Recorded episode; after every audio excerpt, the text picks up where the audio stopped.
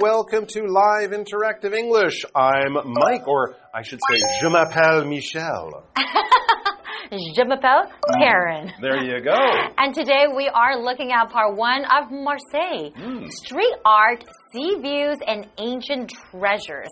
So, Marseille is a city in France, right? right. And I think maybe not too many people know about it. Okay, yeah. Well, it's the it's the it's the Kaohsiung of, of Ah, France. It's, kind of like Kaohsiung It's in the south. It's a Mm-hmm. big port town, a big port city on the Mediterranean Sea. And you're right, it's not as famous as Paris, but Mm-hmm. it's very different from Paris. So if you ever get to go to Marseille, you can expect much warmer weather, a much more multicultural kind of place. It Mm-hmm. has a lot of African influence as well, since it's near Morocco and Algeria and places like that. But it's a wonderful town to go to. Um, and yeah, it's very hip, it's very cool. I think Paris is a little more sort of you know, old fashioned and a little more right. traditional. Marseille is much younger and fresher and exciting. If you've ever seen any of those taxi movies, Okay. the great car chases and stuff, uh-huh. those are all in Marseille. No way! Yeah, wow. yeah, yeah. So our title here, street art, mm-hmm. sea views, and mm-hmm. ancient treasures are go. all the things that we can see Totally. in this city. And that would be very, very different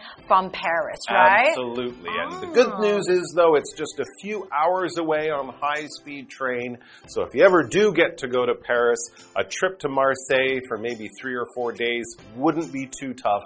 And it would be a really interesting comparison, a really interesting different side of modern France to go That down. sounds like a and check out beautiful place. I would definitely want to check it out. Nice well, weather, too. How about let's learn about it today? Hmm.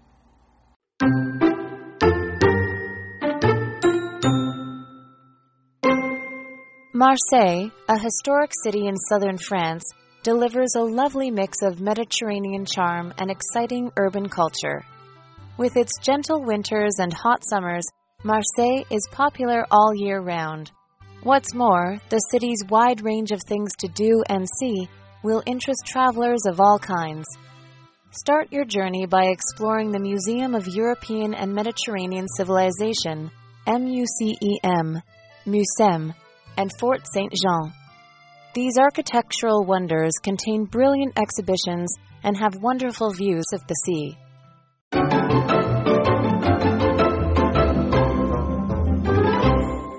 So we are looking at part one of Marseille, street art, sea views, and ancient treasures. And from all the things that you talked about, I mm. really, really want to see what Marseille is like. I think you will definitely, definitely like it. Yeah, we should point out that since it's a French word, you have to be careful with how you pronounce it. Those L's, especially in the middle, they are silent. So it's not Marseille, it's Marseille, like I Marseille. your name or something like that. Marseille, a historic city in southern France, delivers a lovely mix of Mediterranean charm and exciting urban culture.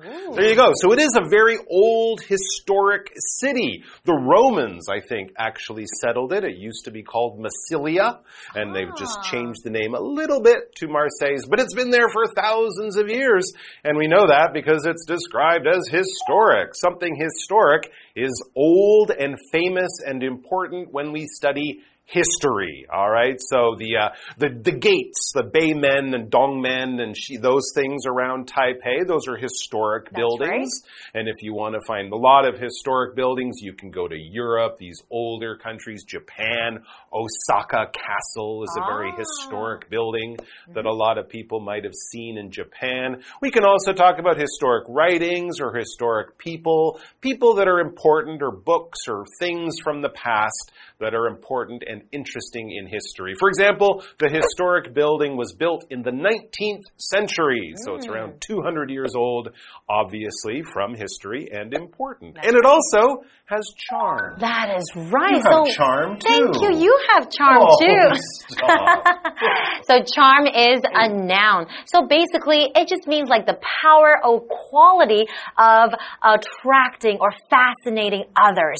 You make people go, wow, wow, I really like you. So, for example, Will fell in love with the town because of its charm. There's a lot of things that attract him, right? Yep. Absolutely. It's cute, it's pretty, it's just something that you like for a bunch of different reasons. And it's also a big urban center, something that's urban. This adjective talks about cities. We can talk about urban being of the city or near the city, or rural, which would be the countryside. So tall buildings, subways, lots of cars, those are urban types of things farms or forests or you know clear air in the mountains that's more of a rural thing R U R A L but yes a big city like Marseille it's the second biggest city in France Oh, is it? so it's definitely a big urban area for example traffic is a major problem in urban areas traffic Mm-hmm. pollution too many people that kind of stuff Taipei City. is very urban yes Okay, let's continue learning about Marseille. With its gentle winters and hot summers, Marseille is popular all year round. Okay, so the winters are actually not that cold, right? right yeah and hot summers. So just listening by that, I think the, the weather is very, very warm. And then during the summertime, people like to visit and they feel comfortable, right?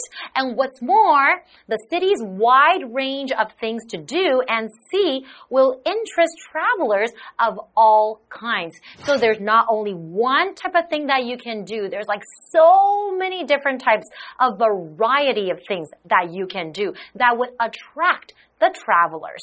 So, what's a traveler? A traveler, that is a noun, that is just a person that travels, that goes from place to place to learn about different countries and cities.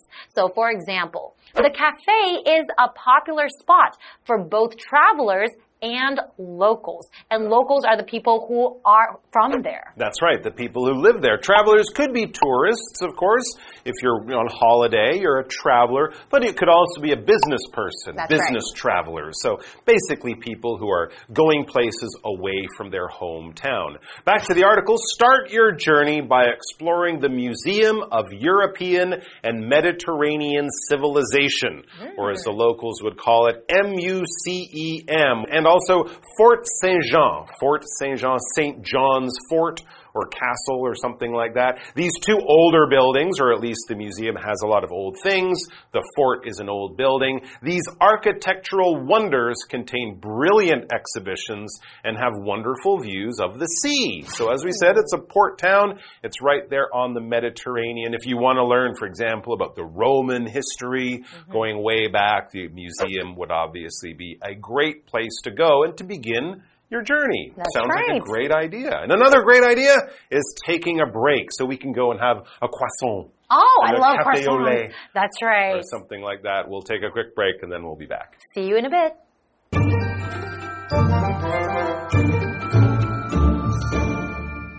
Hello，大家好，我是 Hanny。这次要介绍的旅游地点是马赛 （Marseille），它是一个位于南法、历史悠久的城市。那这个地方融合了地中海魅力，还有都市文化。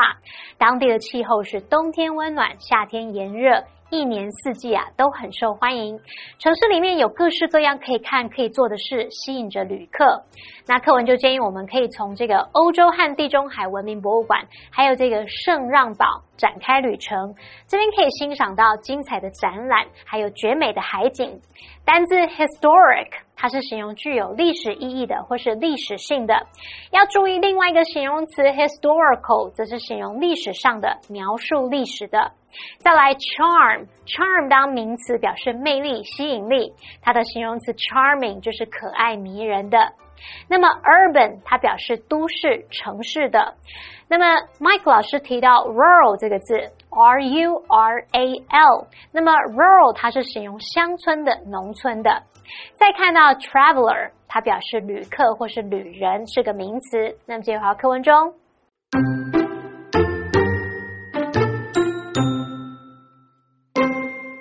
Close by, the Marseille Cathedral will impress tourists with its Eastern Roman design and grand scale. In fact, the church is one of the largest cathedrals in France. Next, take a walk around the old port of Marseille. where hip hotels, seafood restaurants, and cute cafes line the waterfront. This place is a popular spot for locals to watch the sunset. From there, head to Le Panier, which is Marseille's oldest quarter. Le Panier is known as the Artists District, as many art and design studios can be found there. It's no surprise, then, that the district's narrow, street art filled streets and charming little shops suit this creative environment to a T. Thank you.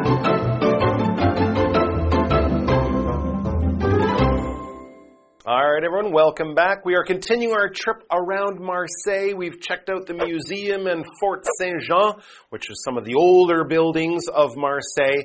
And as we continue to learn about the history, let's continue to check out some of these impressive old buildings that you'll definitely want to see. All right. Close by, hmm. the Marseille Cathedral will impress tourists with its Eastern Roman design and grand scale. When you say grand scale, it just means that it's very impressive or large, very big in size.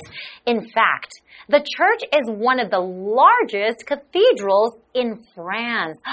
It must be really impressive. Yeah, France has some pretty impressive cathedrals, and I guess since it's a big city, they have a big church. That makes sense. Next, take a walk around the old port of Marseille, where hip hotels, seafood restaurants, and cute cafes line the waterfront. This place is a popular spot for locals to watch the sunset. And remember, I said it's kind of like France's Kaohsiung? That's right. This is kind of the same, too, right? They've kind of mm. taken the old port, the place where the fishing boats used to stop and unload the fish. Now they don't use it so much, but they fixed it up. They've turned it into a hot spot for tourists. Mm-hmm. And some of the old buildings have been fixed up, and now there are coffee shops, probably little stores, maybe art galleries, cool places like that. So, a wonderful place to go. And if you're an Instagrammer, you'll probably be in heaven because there are so many cool things to see and do and take pictures of. Hmm. So from there, head to Le Panier, which is Marseille's oldest quarter. Le Panier is known as the artist district, as many art and design studios can be found there. And this is the art aspect of this place, right? Yes, so is. studio, that is a noun. It's like a working space for maybe like a photographer or an artist. It's just like a, maybe it could be like a small working space. This is where they do their art or sometimes you can also have a dance studio as well. So for example, Lisa signed up for painting classes at a studio close to her house. Oh, okay. So it's usually a big open space where you can do art. We're we're working in a studio now. That's right. Room for lights and cameras and all that kind of stuff too. So that would be also very interesting, and maybe you can pick up some original art, which would be hmm. kind of a cool souvenir to bring home. Back to the article, it says it's no surprise then that the district's narrow street art filled streets and charming little shops suit this creative environment to a T. So it's no surprise then that this cool older area with these old buildings that are now used for artistic reasons, there's a lot of street art filling the streets. That might be like cool spray painting art on the sides of buildings and stuff Mm, like like, that. murals. Murals and whatnot. Charming little shops with lots of original art or clothes or jewelry or all sorts of cool stuff. It's very creative. It's a creative environment and it suits it. It fits this area to a T. When something fits it or suits it to a T, it's a perfect fit. Mm. All right. So it's everything you could imagine. And as I said, very Instagrammable. That's right. Yeah. All right, that's the beginning of our trip through Marseille. I think we've learned about a little bit of the history mm-hmm. and we've seen some of the more modern stuff too, but I'm hungry. Me too. We've been in France for a whole day now and I haven't had any food. And France is known for its delicious Yeah. food, right? Absolutely. So we're going to be exploring more of Marseille tomorrow and hopefully getting some food. Come back and join us for that. Until then, au revoir. Is that see you next time? We'll see you again. Say it again. Au revoir. Au revoir. There you go.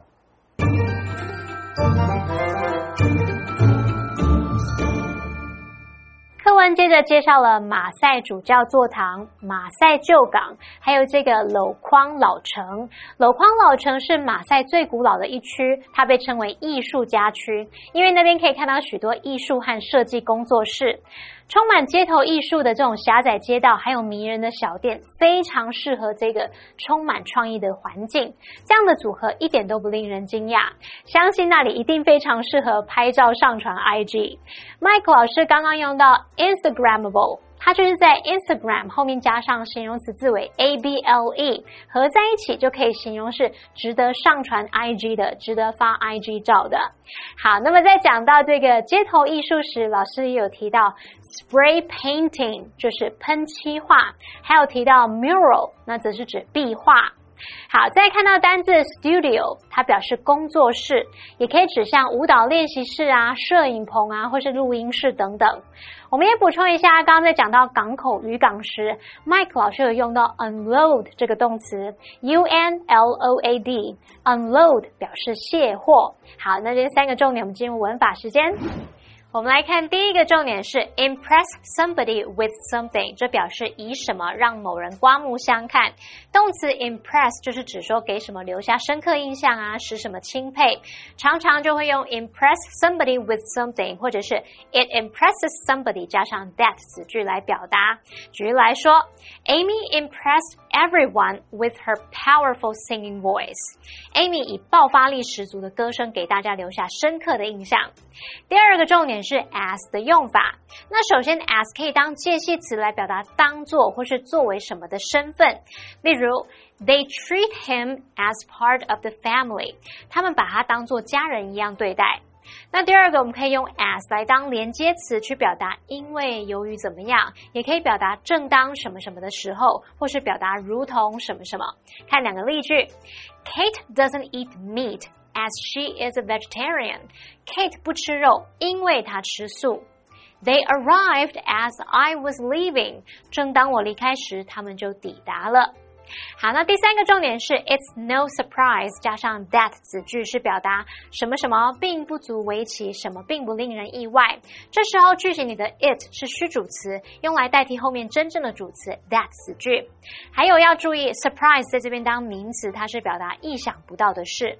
那假设有个同学他上课不认真，考前也不念书，结果考试不及格，这时候可以说。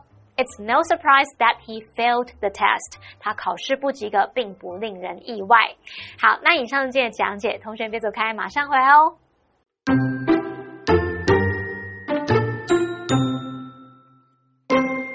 Marseille, a historic city in southern France, delivers a lovely mix of Mediterranean charm and exciting urban culture. With its gentle winters and hot summers, Marseille is popular all year round. What's more, the city's wide range of things to do and see will interest travelers of all kinds. Start your journey by exploring the Museum of European and Mediterranean Civilization, MUCEM, MUSEM, and Fort St. Jean. These architectural wonders contain brilliant exhibitions and have wonderful views of the sea.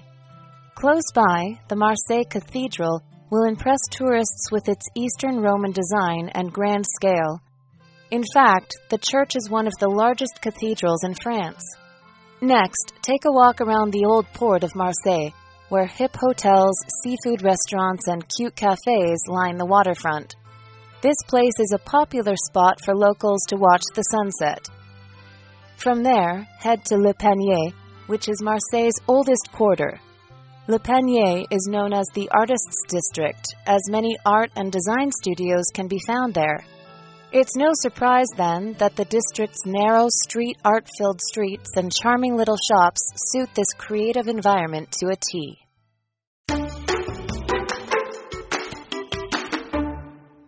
Hey, hey, hey, it's Kiwi on the street. I'm Kiki. And I'm Winnie.